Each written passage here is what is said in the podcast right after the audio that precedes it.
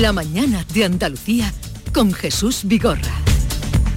Acaban de dar las 9 de la mañana y a esta hora vamos con el día por delante que nos recuerda Nuria Durán. Buenos días, Nuria. Buenos días. A esta hora la Guardia Civil mantiene abierta una operación contra el terrorismo yihadista en Cataluña. También en Extremadura hay dispuesto un gran despliegue lo está coordinando la Audiencia Nacional.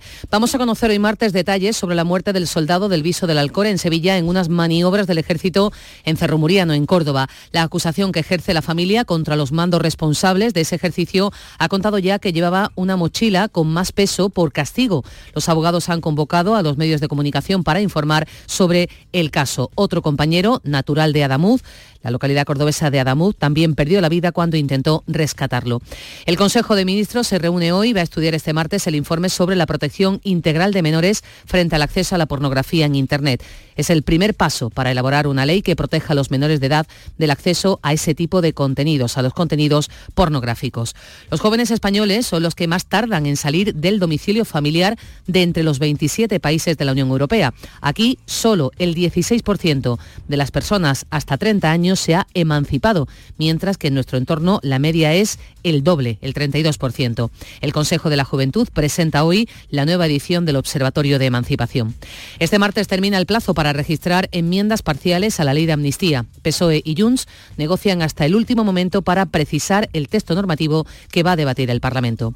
Desembarco hoy de ministros en el Foro Económico Mundial de Davos, en Suiza. Ahora mismo está interviniendo José Luis Escribá, es el ministro de Transformación Digital. Esta tarde acude el titular de Exteriores, José Manuel Álvarez. Ya para mañana está prevista la participación en Davos del presidente Pedro Sánchez. Y a las 3 de la tarde comienza el Pleno del Congreso para debatir y con toda seguridad aprobar hoy la reforma del artículo 49 de nuestra Constitución. Se va a eliminar el término disminuido para sustituirlo por persona con discapacidad.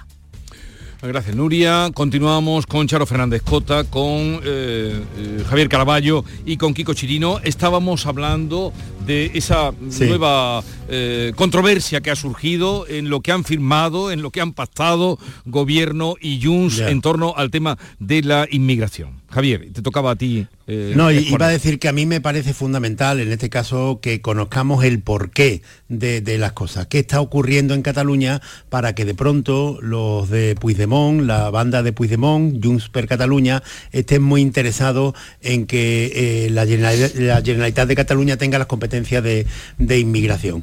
Lo que está ocurriendo en Cataluña es algo que eh, los andaluces, muchos andaluces, pues pueden tener eh, recuerdo por su familia, eh, por, las raíces de, la emigración. En, los últimos, en las dos últimas décadas del franquismo, los andaluces se vieron forzados por centenares de miles a emigrar a Cataluña para intentar buscarse el pan. Y, bueno, al final de los 70 había casi un millón de, andaluces que habían emigrado allí. Cuando llegó el año 50-60 tantos andaluces, la reacción de la burguesía catalana, alineada con el régimen franquista, fue eh, la de denunciar casi a diario, y eso está en la prensa del movimiento, hay muchos artículos de todo esto, la invasión de inmigrantes. Y lo que les preocupaba es que los inmigrantes, los inmigrantes andaluces, desnaturalizaran las esencias de Cataluña. Los trataban de una forma despectiva, nos llamaban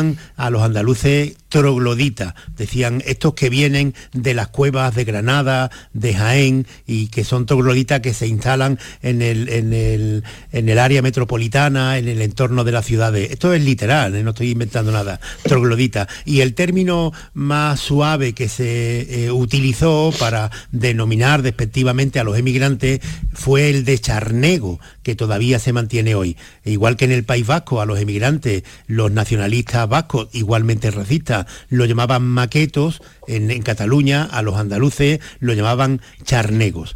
50 años después, lo que está ocurriendo es exactamente lo mismo.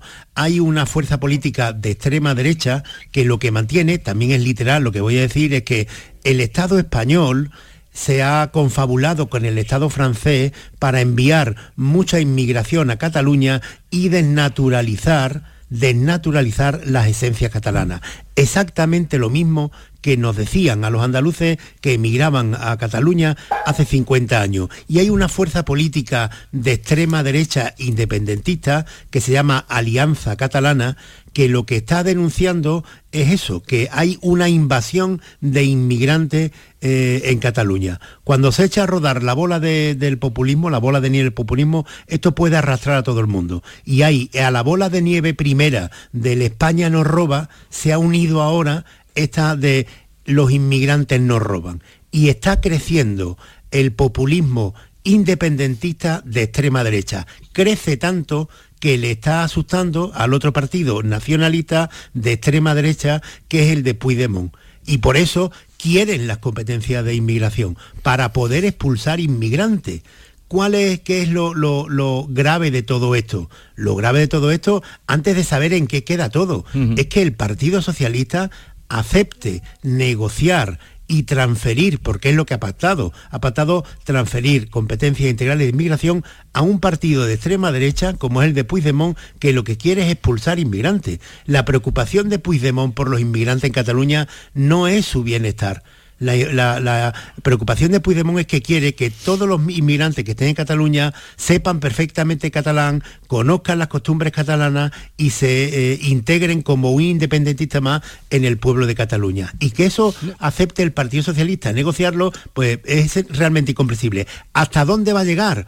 Pues no lo sé. Eh, eh, en teoría, lo que dice el Tribunal Constitucional es que esas competencias, porque ya lo dijo cuando se aprobó el Estatut, que esas competencias no se pueden transferir. Pero bueno, vete a hacer. Pero, pero en este lío eh, hay un matiz que has dicho bien, has dicho, Puigdemont lo que quiere es que se integren como independentistas, porque integrados ya están todos los que están pues allí, sí, pero, pero toda la ellos lo dicen. De, ellos dicen que, que, nacionalidades que, están integrados, pero claro, el matiz pero, es integrado, pero, tú, tú míralo, que uno de ellos, ellos lo que dicen que, que uno de los requisitos que tienen que tener todos los inmigrantes en Cataluña es que tienen que saber que han llegado a un país con una lengua distinta y que todos los inmigrantes tienen que saber catalán. Vale, en lo tocante a lo que nos están contando, ¿tú a quién crees? ¿A lo que dice Turul o a lo que dice Sánchez? No, no, yo, me creo que, vamos a ver, esto fue una... ¿Tú a quién crees? no, que quiero decir, no, no, lo que está firmado lo que está firmado lo que está firmado, que la que sección de competencias integrales, pero que ya te digo que el, Tribunal Constitucional en su día, cuando se aprobó el Estatuto de Cataluña, dijo porque eso también está, figura en el estatuto, que, tienen, eh, la decisión de la primera acogida de inmigrantes, eso figura en el estatuto. Y el Tribunal Constitucional, cuando miró el estatuto, hubo algunos artículos que anuló, se quitó, y otros que matizó. Este lo matizó y mm. dice exactamente, no se puede transferir estas competencias al estatut porque eso sería claramente inconstitucional. Eso fue lo que dijo el Tribunal Constitucional. ¿Que ahora revisa eso y dice lo contrario? Pues yo ya no me atrevo a decir que no, pero porque, en fin, vengo sí, a ver, si me permitís, en primer lugar. Eh, síntesis, por favor. Nosotros no hemos visto el documento, no, hemos visto el documento, porque eh, efectivamente en la portada del país dice según ha podido saber el país y ya dentro dice según el documento al que hemos tenido acceso. Cita un solo párrafo el mismo las dos veces y yo insisto, los españoles deberíamos conocer ese papel, al margen de lo que se le haya podido filtrar a, un diario. Eh, yo creo que lo que ocurre es que Puigdemont busca el voto de la ultraderecha emergente en Cataluña, donde verdaderamente hay una gran población migratoria en todo el Maresme y no está integrada y no hablan catalán. Pero a mí lo único que creo que hay que destacar es que en un momento en el que la Unión Europea ha firmado un pacto de solidaridad para controlar la inmigración y distribuir el peso de la inmigración en Europa, cuando de los 50.000 inmigrantes que llegaron ilegal y que entraron irregularmente en España el año pasado, 30 y pico mil entraron por Canarias y hay que distribuirlos por el territorio español, estemos ahora lidiando otra vez con el problema de este nacionalismo supremacista y racista, ¿eh? que, va a ocurrir, que si eso se concreta ahora ya, no solamente van a tener la capacidad de extranjería, que ya la policía ha dicho que eso significaría la desaparición de la Policía Nacional de Cataluña, sino que además lleguen inmigrantes a las costas del sur de, España, que son, y a Canarias, que son las fronterizas con África, y a Cataluña no se les puedan eh, enviar. A mí, sinceramente, esto me parece que es algo que nunca se va a poder concretar, ¿eh? a pesar del órdago semanal de, de Junts. Eh, no, sé si he sido bastante sintética. Kiko. No, bueno, evidentemente aquí hay un componente político, lo ha señalado bien Javier, que es el horizonte electoral en Cataluña y la amenaza que tiene Junts de alianza catalana. ¿no? Eso eh, es evidente que ese trasfondo político existe. Y existe también en el pulso que mantiene Junts con la propia izquierda republicana que todavía dice, bueno, es que soy yo quien tiene el gobierno, no eres tú. Y soy yo quien tendría que gestionar esta competencia y de entrada ni las he pedido. Es que eso es un poco lo, rocambolesco de toda esta historia. Que hay un partido político... es, que, eso encaja, porque Junts pide las competencias para que las tenga que gestionar claro, republicana y luego poder culparla a ella claro, claro, pero eso es un relato político, pero eso, es un relato político, es el relato político en el que se encuentra, pero que no deja de que y, de, y ya no nos sorprende, porque no nos sorprende nada, que sea un partido político que pida las competencias para un gobierno cuando el propio gobierno catalán, quien lo ostenta en estos momentos, no lo ha pedido, y que sea el Partido Socialista quien se lo dé, porque aquí ya se ha pervertido totalmente la diferencia que hay entre gobiernos y partidos, las negociaciones a nivel político, las negociaciones a nivel, a nivel institucional. Eso ya pasa totalmente eh, desapercibido. ¿no? Hay dos trampas que hay en esta, al menos dos trampas en el relato. Una que se está apelando ya, primero, la defensa, hoy en los periódicos de Vocento, la ministra competente la ministra competente, o una de las ministras competentes, porque el otro es Marlasca, que ayer vino a, negar que la policía fuese a perder competencia. Marlasca se ha enterado de esto prácticamente al mismo tiempo que nosotros. Y la, eh, la ministra competente de esto viene a decir que el acuerdo ha sido transparente. Bueno, transparente no. Y después se le pregunta, es deliciosa las entrevistas que se le hacen, ¿no? Porque siempre eh, acuden a dos lugares comunes. El marco constitucional, que ya sabemos cómo se estira y encaja el marco constitucional, y la segunda respuesta que tiene trampa de Hombre, pero si esto no es nuevo, esto ya está en el estatut. Como bien apuntaba Javier, esto no está en el estatut. Esto está, pero la sentencia del año 2010 lo matizó al extremo. Lo matizó al extremo. Lo que dijo es que la competencia es una competencia estatal. Y en todo caso, la competencia que puede gestionar una comunidad pues, viene ligada pues, a la asistencia social, por ejemplo, sanitaria, etc. ¿Alguien piensa que Jun verdaderamente está pidiendo esta competencia para atender mejor socialmente eh, a los inmigrantes? lo está pidiendo para lo que está dejando crecer la especulación, para expulsar inmigrantes, para tramitar permiso de trabajo y para obligarlos a saber, a saber el idioma. ya está. Eh, un momentito, que tengo cita con eh, González de Javier González de Lara, presidente de la Confederación de Empresarios de Andalucía, con el que vamos a repasar algunos asuntos de actualidad del tema vertiente económico. La mañana de Andalucía con Jesús Vigorra. ¿En qué capítulo de tu vida estás ahora? ¿Quieres hacer una reforma o cambiar de coche? ¿Tus hijos ya necesitan un ordenador para cada uno? ¿O quizás alguno ya empieza la universidad? ¿Habéis encontrado el amor y buscáis un nidito? En Cofidis sabemos que dentro de una vida hay muchas vidas y por eso llevamos 30 años ayudándote a vivirlas todas. Cofidis, cuenta con nosotros. El 9 de junio es día de elecciones al Parlamento Europeo. Si eres residente en España y ciudadano de la Unión Europea, puedes votar. Para ello debes figurar en el padrón municipal y manifestar la voluntad de votar hasta el 30 de enero si no lo has hecho anteriormente. Consulta en tu ayuntamiento y sigue las instrucciones enviadas por la Oficina del Censo Electoral. Encontrarás toda la información en el 900-343-232. Ministerio del Interior, Gobierno de España. interior.gov.es en cofidis.es puedes solicitar financiación 100% online y sin cambiar de banco. O llámanos al 900 84 12 15. Cofidis, cuenta con nosotros. Canal Sur Radio.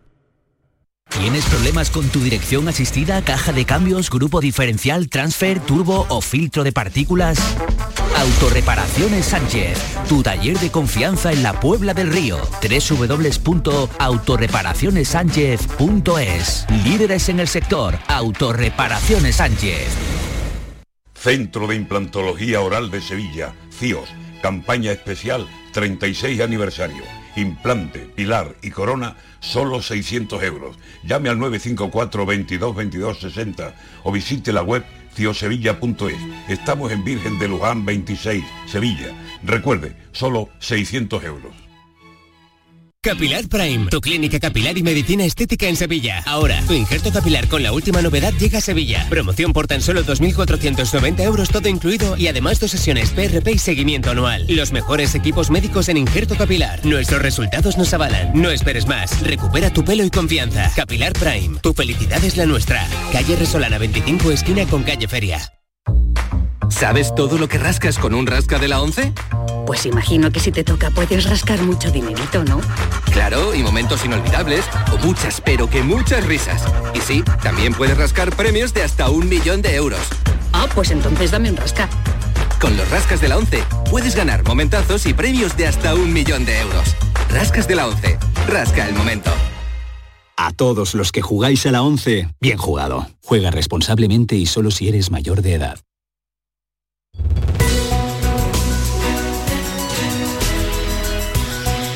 Esta es La Mañana de Andalucía con Jesús Vigorra, Canal Sur Radio. Y en este momento vamos a saludar a Javier González de Lara, presidente de la Confederación de Empresarios de Andalucía, vicepresidente de la COE. Buenos días, señor González de Lara. Buenos días, don Jesús. Un placer estar con vosotros. Igualmente por nuestra parte. Queríamos contrastar con usted algunas noticias de la actualidad. El Ministerio de Trabajo tiene previsto firmar esta semana con los sindicatos el acuerdo que ya se ha alcanzado para subir el salario mínimo eh, interprofesional al 5%, hasta los 1.134 euros. ¿Por qué no han suscrito ustedes este acuerdo? Bueno, mm, eh, no lo hemos suscrito porque hay muchas razones, don Jesús. Lo primero, nosotros lamentamos profundamente los empresarios españoles, ¿no? En general, y todas las organizaciones, el escaso esfuerzo del gobierno eh, para que pudiéramos entrar en un acuerdo para actualizar el salario mínimo. Estamos a favor de actualizar el salario mínimo, pero no como se ha hecho. Las empresas españolas fuimos las primeras en poner sobre la mesa una propuesta de subida precisamente del SMI de entre un 3 y un 4% en línea con los incrementos que acordamos con los sindicatos, ¿eh? no, no lo olvidemos, los sindicatos mayoritarios, UGT y comisiones, comisiones UGT, dentro de lo que es el Acuerdo Nacional de Negociación Colectiva. ¿no? Entonces, en aquel momento ya avanzamos que todo era compatible, ¿no? Eh, sobre todo teniendo en cuenta la supervivencia de las empresas. O sea, mm, no es subir por subir, es una cuestión de, de que tenemos que equilibrar en la balanza también el bienestar de las empresas y la sufrida situación que están atravesando las pymes y micropymes. Esa es la razón por la que no hemos podido sumarnos a un incremento del 5%, entre otras muchas, que si quiere ahora las podemos desgranar. No, pero cuando Yolanda Díaz dice y dijo, que fue lo que oímos ayer, que la dirección de la COE eh, hubiera estado de acuerdo en la subida, pero que um, internamente parece que no hubo acuerdo, usted que está ahí metido en el meollo, ¿nos puede decir si eso es así? No, no es así, absolutamente no es así. Ha habido una unidad de acción plena y con unos criterios muy claros. Eh, insisto en que eh, una subida desmedida del salario mínimo, como se ha hecho, eh, puede generar muchos problemas a las empresas, hacerlas incurrir en pérdidas, sobre todo a, este tejido empresarial español y andaluz que tenemos de, pymes, micropymes y autónomos, ¿no? se pueden generar muchísimos problemas en determinados sectores y territorios. Y, nosotros hemos insistido en dos temas, don Jesús. Por un lado, eh, en moderar siempre los incrementos en base a, los parámetros que establece el Estatuto eh, de los Trabajadores, que habla de tener en cuenta, quiero recordar que era el artículo 27, eh, que hay que tener en cuenta lo que es la inflación. La inflación ha estado en un 3,1% y se ha subido un 5% un 5, la productividad media alcanzada en el año anterior, que ha caído, por cierto, un 3,8% en nuestro país, y luego la coyuntura económica, que no está para tirar cohetes, es decir, que nosotros somos gente sensata, nosotros somos gente sensata. Eh, eh, no se ha tenido en cuenta tampoco dos propuestas que habíamos aportado, que era que las empresas contratistas con el sector público, eh, que bueno, se le pudiera revisar el precio de dichos contratos. Si usted me sube el salario mínimo, pues también súbame eh, bueno, pues el, precio de los contratos, ¿no? que en muchos casos son plurianuales de prestación de servicios. Y otro, y otro punto, otro punto que es sorprendente, y esto da para mucho, que es mucho hablar de la España vaciada, del espacio rural, pero no se ha tenido en cuenta la propuesta de COE, de CEPIME, de decir, oiga, pues bonifique un tanto por ciento de las cotizaciones sociales al sector agroalimentario, al campo tan sufrido y además con la sequía, con esa necesidad imperiosa de agua que tenemos, y bueno, pues no se ha tenido en cuenta. Luego al final, ¿qué ocurrirá? Porque al final se quitarán los agricultores a la calle, que no lo sé, como pasa en Alemania, con tantos sitios. todo el mundo se le llena la boca de ideología, se le llena la boca de cuestiones que, están al margen de los puros datos económicos que nosotros hemos planteado. Nosotros estamos a favor de subir eh, los salarios y estamos a favor de que haya un bienestar de los trabajadores, pero, pero para eso está la negociación. Lo que no puede convertirse, si me lo permiten, es hecho insólito de, plantear la subida del SMI como un premio o un castigo. O sea, si te sumas, te premio y si no te sumas, te castigo. O sea, esto me suena como una novela, no sé, de, León Tolstoy, ¿no? De guerra paz, menos castigo. O sea, es una cosa un poco sorprendente. La verdad que no lo hemos vivido en muchos años. ¿Hay desencuentro entre patronal y gobierno?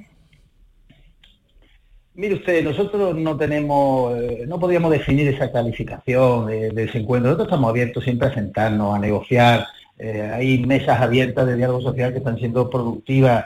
Se está hablando de muchos temas importantes, pero, pero también es verdad, es verdad que mm, yo creo que eh, en este país sobra el ruido, sobra la crispación, sobra demasiado mercadeo de temas importantes, donde se nos olvida que hay que hablar de un futuro de las pensiones, que hay que hablar del futuro de nuestros jóvenes, que hay que hablar de grandes pactos de Estado, de la educación, de la formación, eh, del agua, de, tantos retos. Mire usted, ahora se están reuniendo en la cumbre de Davos eh, nada menos que las grandes potencias del mundo y las grandes corporaciones. Se está hablando del futuro del empleo, se está hablando mm, por dónde va a ir la inteligencia artificial, se, va a hablar de los grandes problemas y desafíos de la humanidad y, yo veo que nuestro país está quedando muy, muy alejado de esos grandes debates, esos grandes temas importantes, porque estamos en otras cosas y creo que usted me entiende.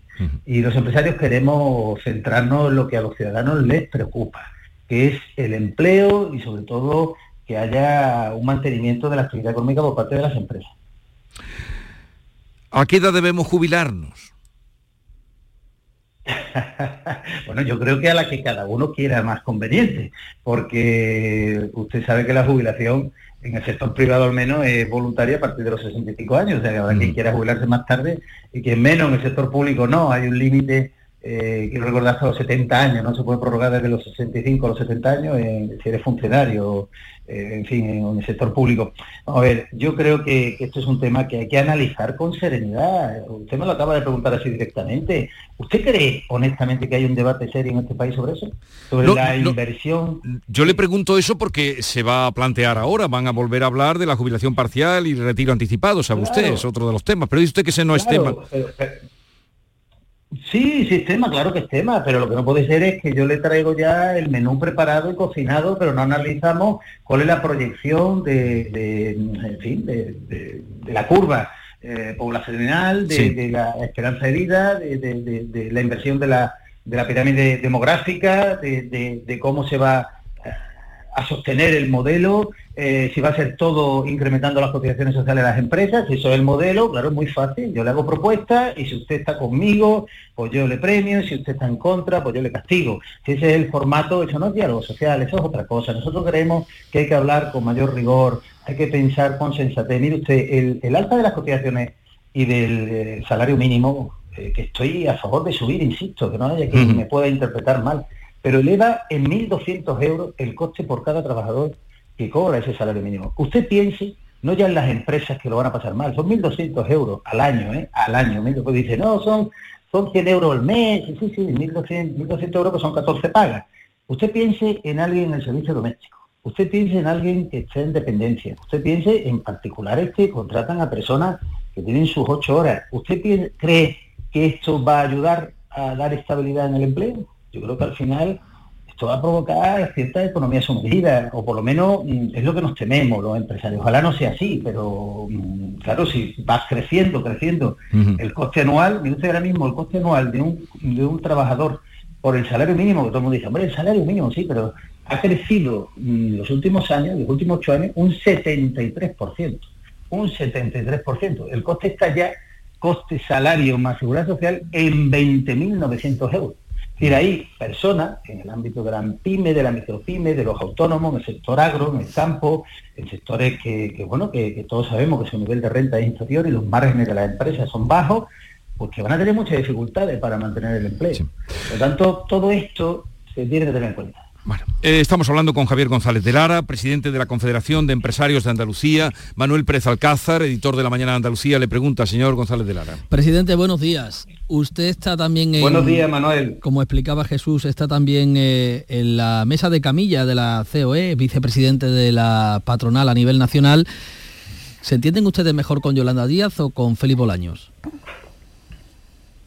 Bueno, yo creo que son ámbitos distintos, ¿no? Eh, realmente nos entendemos bien con todo el mundo. Yo creo que con buena voluntad se entiende uno. Eh, el problema cuál es, insisto, yo creo que hay demasiada ideología, demasiada carga de, buscar unos resultados inmediatos cuando a lo mejor se ha tenido un fracaso parlamentario y donde de manera urgente hay que sacar adelante el salario mínimo porque así recupero mi credibilidad. Y creo que me estoy explicando. Eh, tenemos que dejar al margen de la política cortoplacista decisiones muy relevantes que afectan a, la sufrida situación de las pymes y las micropymes y también de los trabajadores, porque los trabajadores quieren, lógicamente, que mejore su calidad de vida. Es que ha subido muchísimo el coste de la vida, eh, estamos viendo muchísima incertidumbre, eh, no solo internacional por los conflictos bélicos activos, por la inestabilidad sociopolítica, y eso es lo que tiene que hacer el responsable político, generar estabilidad, que es lo que no se hace en este país, porque si no ustedes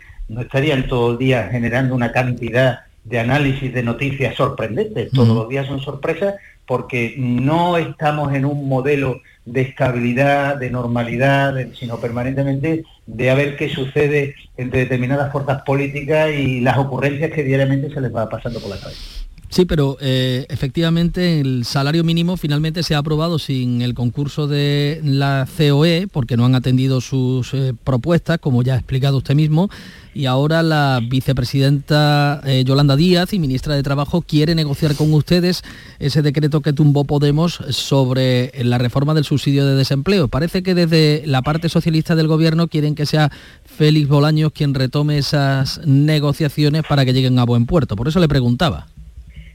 Sí, sí, sí, es correcta su pregunta y le decía que, estamos abiertos, estamos abiertos a la negociación, estamos abiertos a sentarnos, pero comprenderá usted que cuando me vuelcan el decreto mm, recurro a los empresarios para ver si lo salvo y busco una solución. No digo que no lo hagamos, estoy intentando decir que queremos, hmm. queremos ver propuestas serias y queremos ver rigor. Yo creo que nos falta un poquito más de rigor, de sensatez, de no estar en esta precipitación eh, permanente que nos genera tantísima inestabilidad. Yo creo que se ha visto en todos los barómetros, en todos los análisis eh, socioeconómicos últimos, ustedes los manejan diariamente. El, gran problema, el gran problema que, reivindicamos los empresarios, pero yo creo que todos los ciudadanos en general es la inestabilidad política nacional. Es excesiva. Yo creo que este ruido hay que bajarlo menos decibelios, tenemos que asumir los retos a los que me hablaba. Yo me gustaría que, que el gobierno tenga interés en saber qué se decide en porque ese es el mm. futuro de la humanidad y el futuro de la economía y el futuro del empleo, pero nadie habla de eso. Entonces, creo, creo que por ahí deben ir los tiros y sobre todo estaremos siempre abiertos a sentarnos y a negociar con el gobierno, por supuesto, sea del color que sea. O sea, ¿usted tiene más confianza en Davos que en el gobierno de España? No, estoy esperanzado en que Davos nos dé luces eh, y le ilumine a algunas personas que están en sus despachos con las luces apagadas. Eh, están en otras claves, están mm. exclusivamente dedicados al mercadeo de mayorías parlamentarias, pero no se aborda con rigor los grandes problemas de España. Ustedes están viendo que con el serio problema que tenemos en Andalucía y en la mitad de España, hacia el sur, mm, se esté hablando del agua. ¿Alguien se preocupa de hablar de cómo afrontar una sequía tremenda con infraestructuras, con inversiones, con regeneración, con desaladoras. ¿Dónde está ese plan? ¿Dónde están esas mesas que transmitan confianza a media, media España? Donde le digan, oiga, que porque hay una España más húmeda, una España que, bueno, que por distintas razones todos sabemos que van a tener, no digo excedente de agua, pero una situación mucho más beneficiosa, pero la otra España, que es productiva, que tiene futuro, que como es el caso de Andalucía, está absolutamente arrinconada. Es decir, yo, yo pienso que hay muchos temas muy relevantes que no se están analizando y si hablamos del modelo de, empleo, del modelo de trabajo, del futuro, pues más de lo mismo. Creo que, que no se ponen luces largas. Y por eso decía lo de Davos, es como una ironía, si ustedes me lo permiten, ¿no? A ver si nos ponen aquí una gran, una gran pantalla que nos haga ver cuál es el, futuro no solo de la humanidad, sino de España, para que nos demos cuenta que no podemos ir por libre en tantas discusiones, dando tanto ruido, sino estabilidad política, seguridad jurídica y certeza económica. Presidente, ¿habrá foto de, Pedro Sánchez mañana en Davos con los grandes representantes de las empresas españolas en el IBEX? En la última cumbre no asistieron a, la intervención de Sánchez, aunque mañana parece que eh, han forzado un poco la agenda para que puedan estar presentes ¿no? cuando intervenga Pedro Sánchez. Lo digo por los desencuentros que hubo entre el gobierno y algunas de las empresas por los impuestos a, la banca, a, a, las energéticas o por la salida de Ferrovial. Sí, es posible que haya esa foto y además no le daría más importancia que eso, una foto. La cuestión es que para los empresarios la foto no tiene apenas valor, le soy sincero, es una foto de cortesía institucional muy respetable, pero el problema es que el político sobredimensiona la fotografía y el ciudadano ya está cansado. No se trata de fotos, se trata de estrategias, se trata de analizar mm, eh, el futuro ¿no? Eh, y, tener claro que se quiere. ¿no? Eh, señor González de Lara, mm, quería hacer una pregunta también Javier Caraballo. Javier, adelante.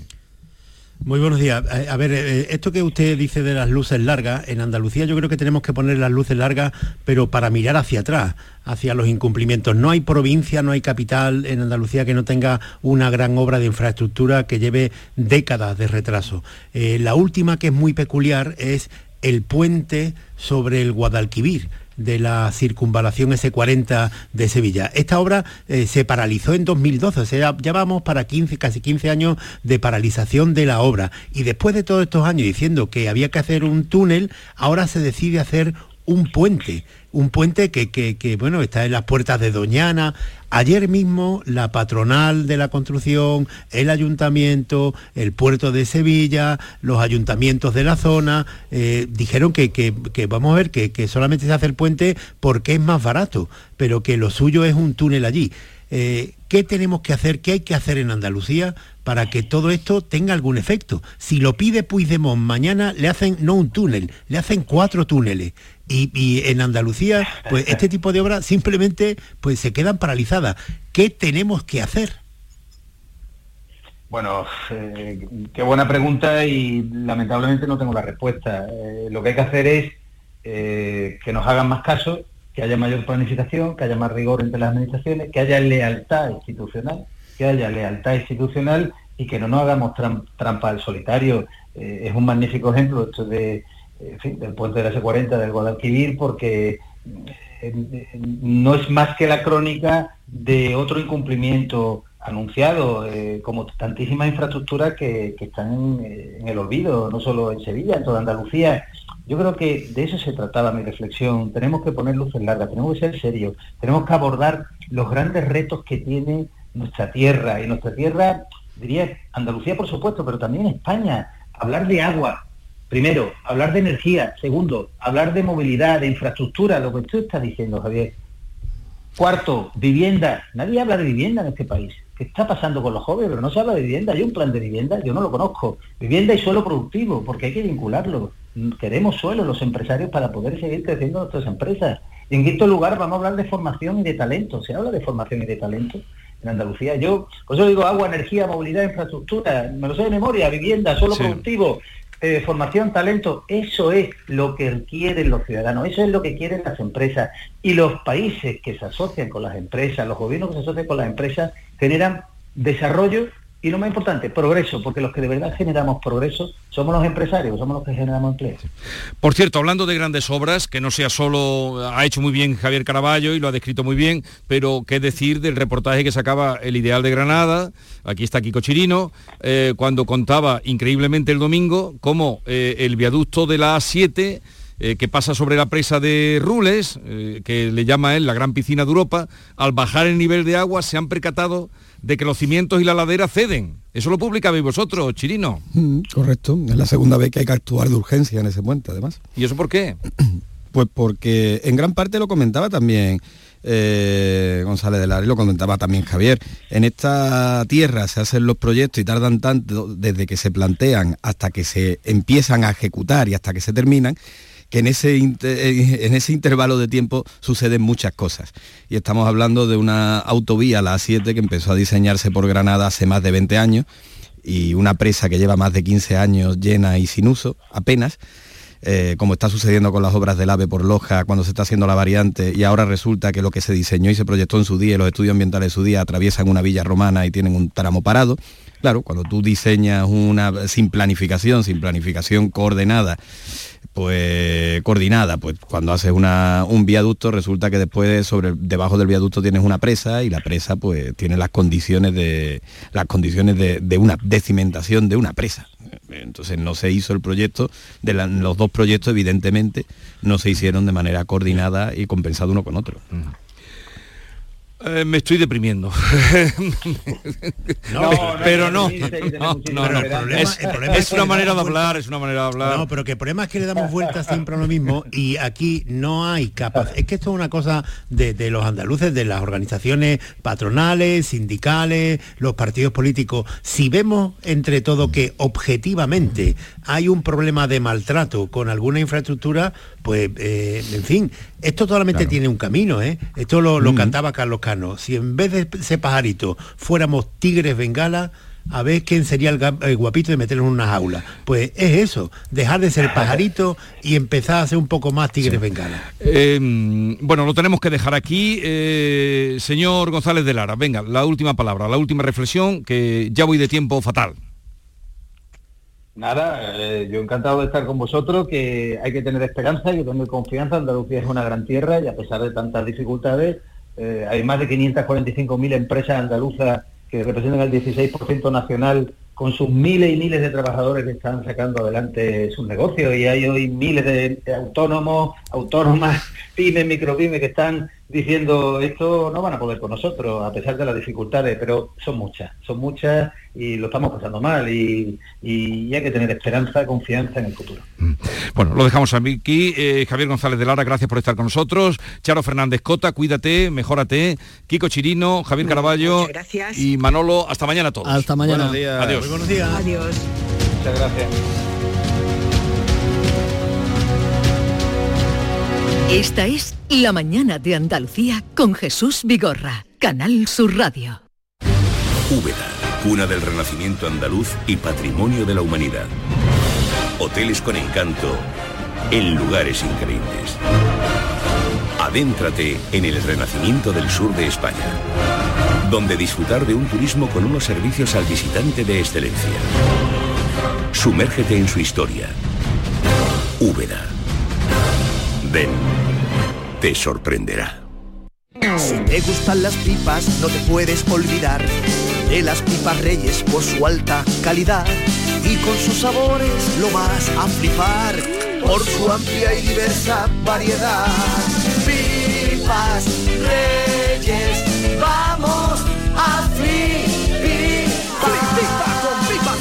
Si quieres disfrutar de la radio por la tarde, te espero de lunes a viernes a partir de las 4 en Canal Sur Radio. Te ofrezco complicidad, cercanía, risas y buen humor, las historias que pasan en Andalucía, actualidad, consejos sobre salud y muchas entrevistas. Cuento contigo. Así es la tarde de Canal Sur Radio con Mariló Maldonado. Tres horas para disfrutar de la mejor radio hecha en Andalucía. De lunes a viernes desde las 4 de la tarde. Contigo somos más Canal Sur Radio. Contigo somos más Andalucía. Canal Sur Radio. Centro de Implantología Oral de Sevilla, CIOS, campaña especial 36 aniversario. Implante, pilar y corona, solo 600 euros. Llame al 954 22 22 60 o visite la web ciosevilla.es. Estamos en Virgen de Luján 26, Sevilla. Recuerde, solo 600 euros. Y en la línea de salida unas rebajas inolvidables. Ya están aquí las rebajas de Sevilla Fashion Outlet. Ven y disfruta de hasta un 70% de descuento en grandes marcas. Sevilla Fashion. Rebajas por todo lo alto. ¿Buscas un electrodoméstico con golpecito? No compres a imitadores y ven a Tiendas El Golpecito. Te ofrecemos electrodomésticos nuevos de primeras firmas con pequeñas marcas o arañazos, hasta un 50% en tus electrodomésticos más baratos y con tres años de garantía oficial. Tu compra segura y al mejor precio en El Golpecito. Encuentra tu tienda más cercana en tiendaselgolpecito.es o llamando al 954 100 193. Todo el deporte de Andalucía, de toda Andalucía, lo tienes en El Pelotazo. 10 y 5 de la noche, esta es la sintonía del pelotazo, esta es la sintonía de Canal Sur Radio. Programón. La pillado. Esto solo pasa aquí. Usted ha dicho el pelotazo, ¿no? Ha empezado con el programa, se llama el pelotazo. Claro. Pues eso es lo que queremos nosotros dar, el pelotazo. El Pelotazo de Canal Sur Radio con Antonio Caamaño. De lunes a jueves desde las 10 de la noche. Contigo somos más Canal Sur Radio. Contigo somos más Andalucía. La mañana de Andalucía con Jesús Vigorra.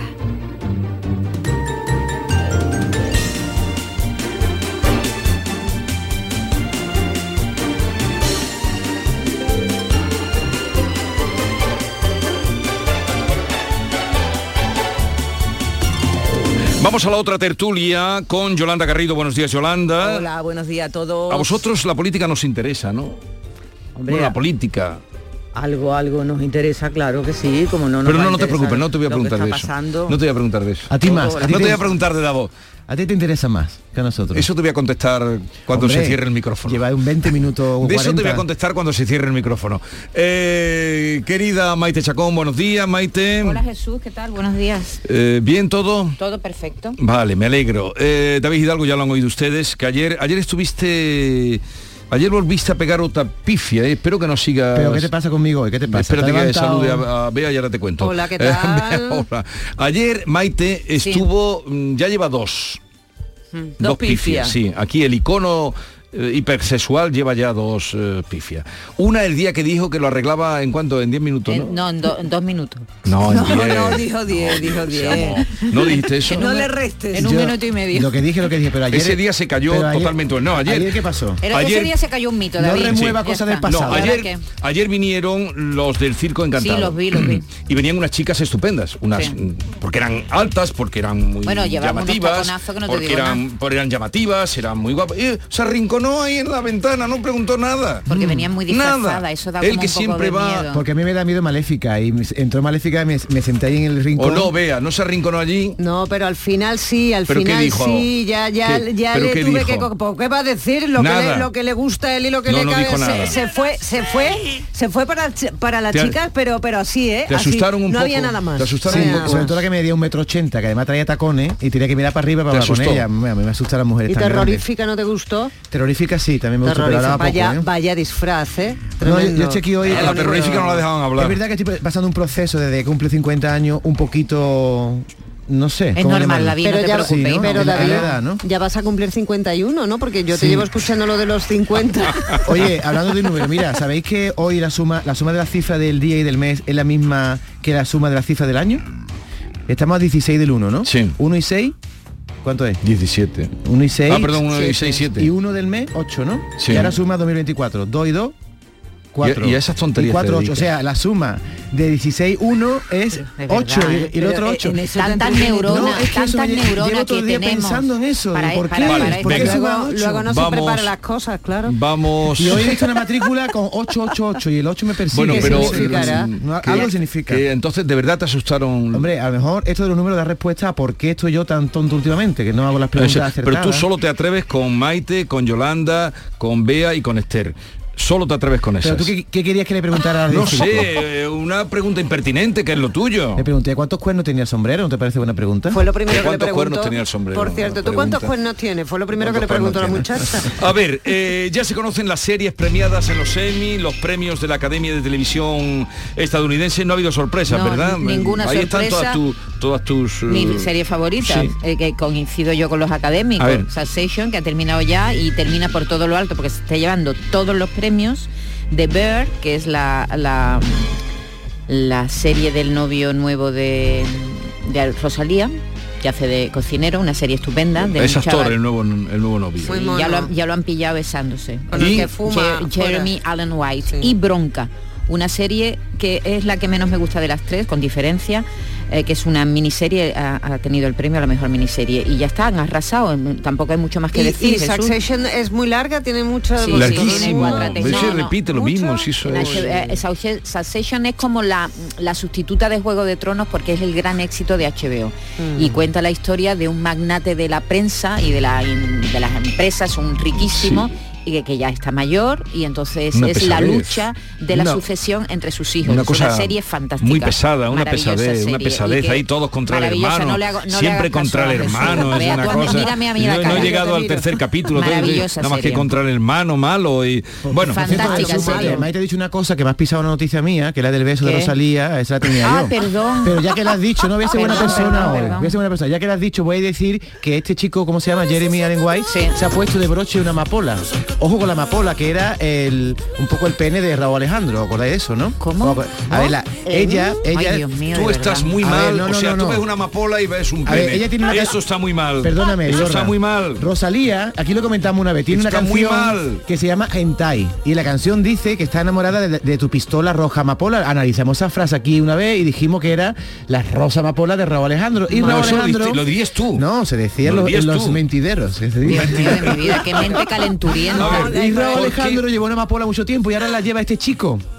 ¿Entiende lo que quiere decir eso? No, no entiendo nada de las tus Yo ya cada vez que veo no ¿Por la qué Rafael. Amargo no sabía que estaba en la cárcel? Sí, hombre. Se ha declarado en huelga de hambre. Rafael Amargo está en la cárcel desde, no- desde el día, a ver, te, lo te lo voy a leer, desde el 3 de noviembre. Entró en la cárcel en prisión provisional, a la espera de juicio. en prisión provisional se puede tirar, mira. Entonces él pidió el 3 de enero que le pusieran en libertad. Se lo denegaron el día 4 y ha iniciado una huelga de hambre diciendo que su situación es injusta.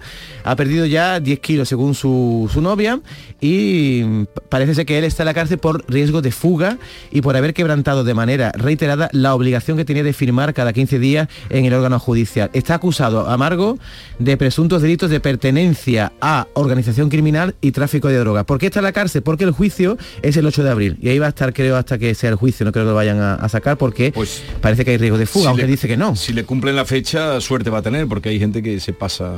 Y hay- lo peor es que ha iniciado una huelga de hambre y no está comiendo. Se viralizan, no, los perros clonados de Milei crean polémica en su llegada a la residencia presidencial. ¿Qué es esto de los perros clonados? Madre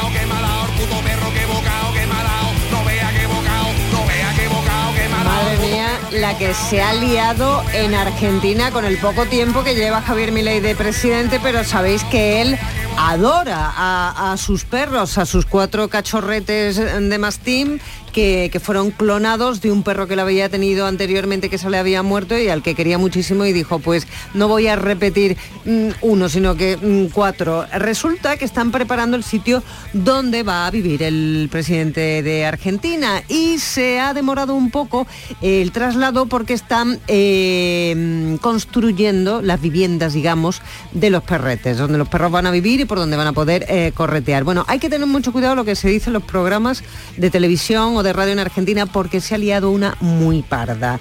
Resulta que en un programa de televisión, de estos de tarde, tipo revista, pues está la presentadora con sus colaboradores y se le ocurre eh, decir que tiene la confirmación de portavoces oficiales de que los mastines están ya en Olivos. Olivos es como se llama esta super residencia de los presidentes de, de Argentina.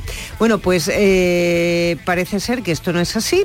Y es el propio Javier Milei el que lo desmiente, pero a lo bestia y de forma rotunda, y le monta un pollo al programa y a la presentadora, pero impresionante. Pero de ponerle a parir de que si le pudiera despedir, le despedía, que no lo puede hacer porque es en un medio privado. Bueno, esto al final se ha convertido en un asunto relevante y nacional por encima de todos los problemas económicos que tienen en Argentina y están a la gresca y todavía siguen a la gresca con el tema de que si los perros vivían ya o no vivían ya en, en esta Vaya quinta tontería, estupenda. ¿no? Pero los perros son clonados o no? Son clonados, sí, sí, sí, de un perro que él tenía, que se le murió y que él lo quería mucho y, y lo clonó. Entonces, Pero entonces, es son unos perros famosos. No entiendo la polémica, ¿no? ¿Qué La polémica es porque eh, la periodista dijo que, según sus fuentes oficiales, ya estaban viviendo, ya se encontraban en la quinta y resulta que no es así. Que Bueno, vivían- se ha puesto en juego el puesto de trabajo del portavoz oficial de presidencia. Bueno, hay un taco Como montado. no tienen problema en Argentina, como. A ver, eh, se viraliza el vídeo de la princesa Leonor en la discoteca Parros de Zaragoza. Salió a bailar, supongo. Noche entera, toda la noche entera. Toda la noche entera. Toda la noche entera, toda la noche entera. Bueno, no, hasta las cuatro y pico que cerraba la discoteca. La princesa Leonor eh, fue vista dándolo absolutamente todo, bailando, cantando reggaetón en la pista de baile acompañada de Es los lo propio amigos. de la edad. Hombre, claro, si la cha- es una chavalita con gafas de, de Pero sol. es un fallo de la Casa Real, ¿no? no Pero ¿cómo que- No, no, que- no, no, no, Tendría su guardaespaldas por ahí bailando con ella, Efectivamente, claro. eso es lo que dio el cante. Que en la pista de baile había dos señores señores. Que no sabían bailar. Dos señores de brazos cruzados, Con- quietos con como estatua al lado de ella. Y eso fue lo que quedó. Cargándose la estampa. Claro, entonces eh, una vez que ella entró, la- estaba la discoteca bastante llena, una vez que entró cerraron las puertas, dejaron de entrar, ya no, no permitieron la entrada y entonces todo el que veía a dos señores allí al lado de, de esta Ya sabe- chica que ya se estaba imaginaba quién con el pelo recogido, unos vaqueros, una camisa y gafas de sol, eso sí, veía de esto, esto que es lo que y también ya da- se ahí tam- también da un poco de cante las gafas de sol por la noche en una discoteca, claro. Pero las gafas de sol se ven demasiado sí. en... Sí, pero hombre, Sobre todo si te has metido algo. Gafas de sol y dos tipos al lado tuya sin Son, lo- moverse. son los dos tipos los que cantan mal, ¿no? Que Pero hay es lo gente que se que las la pone. chica salga Claro, y entonces- si no baila ahora que tiene 18, años, pues cuando va a bailar. ¿Cuándo Empe- va a bailar? Empezaron a, a querer a- hacerle fotos, a grabarla, los guardaespaldas lo- no lo permitían, Claro. pero uno Lo sí consiguió. lo consiguió Siempre, y lo subió a las redes y, ahí está. ¿Baila bien? ¿La has visto? Va, mm, no lo he visto, pero vamos, una chavalita que lo da todo cuando con sus compañeros Pero, de la ¿tú academia todavía cuando lo bailas? dejan libre. Yo bailo mucho en casa solo. No, me pero nadie. en sitios públicos. ¿Para ¿no? que no te vean o En qué? sitios públicos no, no, no suelo bailar, porque no me invita nadie. Pero digo yo que la Casa Real ahí se ha equivocado. El ¿Por fallo ha estado en que, en que alguien haya grabado, porque ahora se viraliza un vídeo de una está. futura reina bailando, dándolo todo y ¿Pero eso no qué da tiene de malo ¿Qué pasa? eso? ¿Qué Pues pasa? porque, la, porque la Casa Real ha dicho que ella no puede ser grabada en vídeo en sitios públicos bailando, lo dije el otro día. Porque no salga a sitios públicos. Pero la discoteca es un sitio público, por eso digo Por que hay, porque hay- si sale a sitios públicos... un fallo ha habido, Vale. ¿no? Bueno, pues bueno. No sé dónde o lo quieres llevar esto, no. David. Hombre, Es que- que había mucha gente. ¿Puede salir a bailar eh, la princesa sí o no? Pues puede, claro. puede salir, pero no puede ser grabada. Entonces la han grabado. ¿cómo que no puede Eso ser es grabada? imposible. ¿Cómo que no puede ser que le vas a Si quitar hay los móviles que- a todo lo que Claro. está a su alrededor, eso no puede ser. Lo- A ver, la lo reina estaba- Si sale y baila, se arriesga que la graben. Eso es Claro, así, ya cada, está. cada persona lleva un y además móvil. está, está en la calle, no está en un sitio ¿Qué privado. tiene de malo? A lo mejor el fallo está en haber salido por la noche a una discoteca, es que no puede. ¿Pero qué fallo? Es que dijimos el otro día cuáles eran las cosas que le habían Sí. impuesto a Leonor desde que ha sido y, y una de, era esa, Sí, sí, que me no podía salir a sitio público para ser grabada por cualquiera. Eh, el palo, cambiemos de tema. No conozco esta discoteca. ¿Tú la, la conocéis, esta discoteca? No, yo no estaba en Zaragoza ¿Discoteca de pa- marcha. parro o palos? Parros. Parros. ¿Tú, tú, tú confundes el palo con parros. Porque y- pa- parro es una palabra muy fea, porque lo confunde dice... no lo porro. confunde porque ahora Maite va a hablar del palo. Sí. Y ha empezado ya. Ayer Por eso la ha confundido. ¿Qué pasa en el palo de Málaga? De Málaga, que ayer comenzó el rodaje de la segunda temporada de Las Chicas de Nieve. Eh, son seis episodios que se van a llamar El Juego del Alma. Va a haber cortes de tráfico también, cuidadito, eh, pendiente la gente del palo porque va a haber problemas con la movilidad de los coches y eso. Y, y ya está, llegó el momento de, de que se rodara la, la segunda temporada. De la primera, sabes que está basada en la, la obra de Javier Castillo. Y la primera tuvo muchísimo éxito, están encantados y ya empezó la segunda temporada. Pero antes de nada quiero decir que A ver hoy- si reconoces a aquel oyente que se acercó en Málaga que lo habían elegido para. ¿Te acuerdas? Aquel que había hecho no sé cuántas sí. figuraciones. Pero, Un saludo, no me acuerdo de su nombre ahora Una mismo. pregunta, si la chica de nieve está basado en el libro, ahora esta segunda parte en qué está basado, porque el libro termina ya cuando encuentran a la niña. Ajá, sí, Entonces- el, el juego del alma, la continuación. Ah, en Juego del Alma, entonces ¿por qué Sí. se llama la chica de nieve? Se debería llamar La- Juego la del se- Alma. bueno, porque es la se- porque por, por no empezar supongo el marketing desde Pero es cero. que Juego del Alma no tiene nada que ver con chica de bueno, nieve, pero aquí es otro dice argumento. segunda temporada, le llaman segunda Ah. temporada de la chica de nieve. Pues ya te digo yo que yo me he leído los dos Sí, libros que no que- tienen nada que ver No, uno con otro. nada, ni- nada. Ni, hay personajes que se le parezcan. Nada, transcurre en Estados Unidos, no tiene Ah, nada que ver. bueno, pues yo creo que aquí no, aquí lo que han hecho ha sido una especie de continuación porque están los mismos actores que interpretarán, supongo, los mismos personajes, periodista y todo eso. Bueno, que no, antes de terminar, que no, no quiero terminar sin contar que hoy se entregan los premios Iris de la Academia de Televisión, que, celebra 25 años, que los programas de televisión Enredados y Desmontando Andalucía han sido nominados eh, también están nominados y que Enredados ya tiene el premio del jurado al mejor programa de, de innovación, como también lo tiene a mejor programa eh, autonómico Gente Maravillosa de Toñi Moreno. Pues enhorabuena. Así que hoy, hoy se Eh, entregan. la actriz de la Casa de Papel, Isiar Ituño, pierde un patrocinio.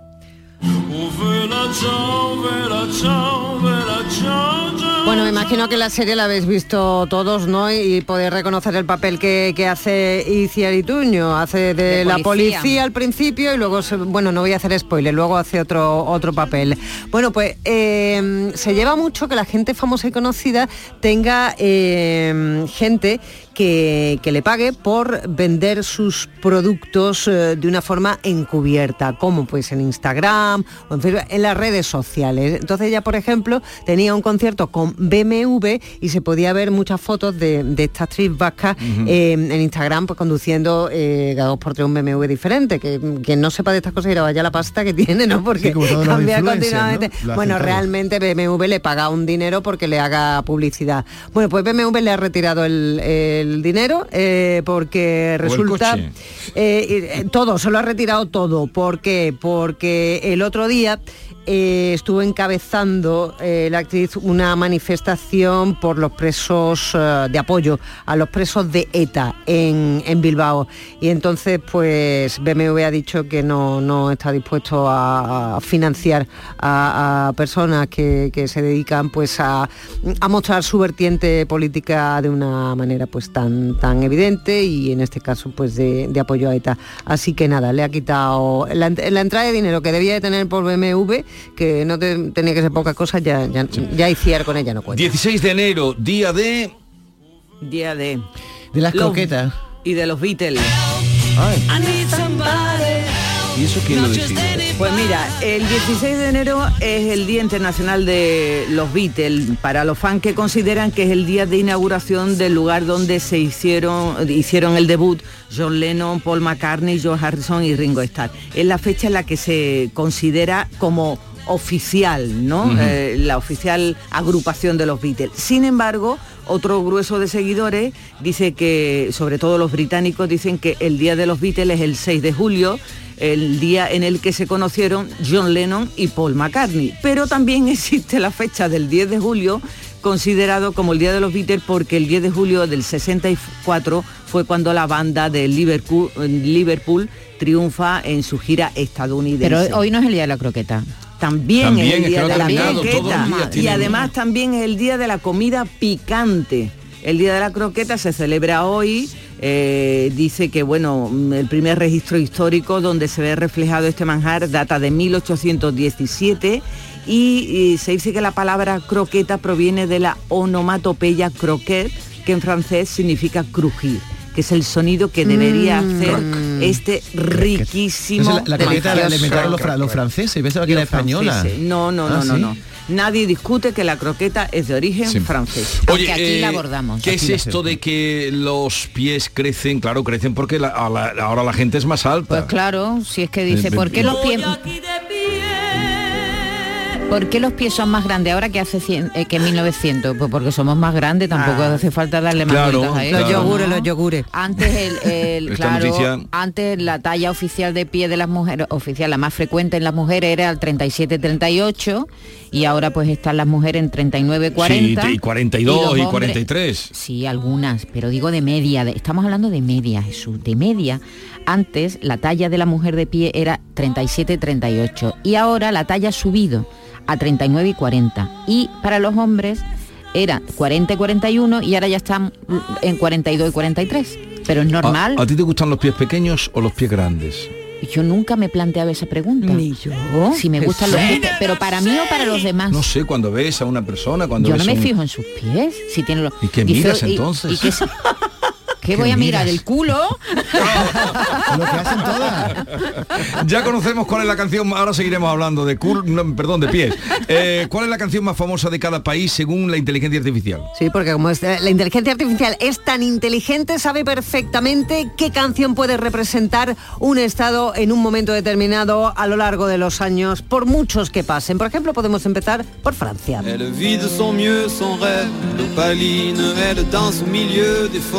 ¿Alguien, sabe? ¿Alguien sabe? Qué bonito, ¿eh? Pero esta, Pues sí. esta voz es la de... mm, Francis Cabrel. Es, Je me ¿Pero ¿y qué tiene- ¿Y qué tiene que ver esto con la inteligencia artificial? Pues que se le ha preguntado cuál Ah, piensa la inteligencia y ha dicho Vale, que, vale, por vale. ejemplo, a ver, Venga, Italia, otra. Italia, venga, ¿cuál puede ser? ¿Y España? Oh, Alemania, Alemania, por ejemplo. La reconocéis, ¿verdad? No, no, no, le balón, nena, ¿eh? Eh, con los 99 globos rojos. O Inglaterra, Inglaterra, ¿cuál podría ser? Mamá. ¿Y de España? ¿De ¿Qué pregunta, Jesús? ¿Cuál va a ser la de España? Ay. Eso dice la inteligencia Eso lo dice- yo no estoy de acuerdo, pero bueno, eso lo dice. La mañana de Andalucía con Jesús Vigorra. Canal Sur Radio. Vive las rebajas en Los Alcores. Encontrarás todo lo que estabas buscando al mejor precio. Moda femenina, masculina, infantil, calzado, decoración y complementos para el hogar, deporte. No las puedes dejar escapar. ¿Hay ganas de rebajas? A92, salida 7, Alcalá de Guadaira, Sevilla. Centro comercial Los Alcores. Mucho donde disfrutar. ¿Y las fiestas qué tal? Bien, pero cada año que pasa me doy cuenta de que mi madre ya no puede estar sola en casa. ¿Y si contratas a una cuidadora? Cuideo, especialistas en cuidados a domicilio para personas mayores. En Plaza Villasistos de Sevilla. Contáctanos ahora. Cuideo, cuidados de calidad. Van a dar las 10 de la mañana y ya están abiertos nuestros concesionarios Kia. Si no está en Kia, es que no existe. Esta es La mañana de Andalucía con Jesús Vigorra, Canal Sur Radio.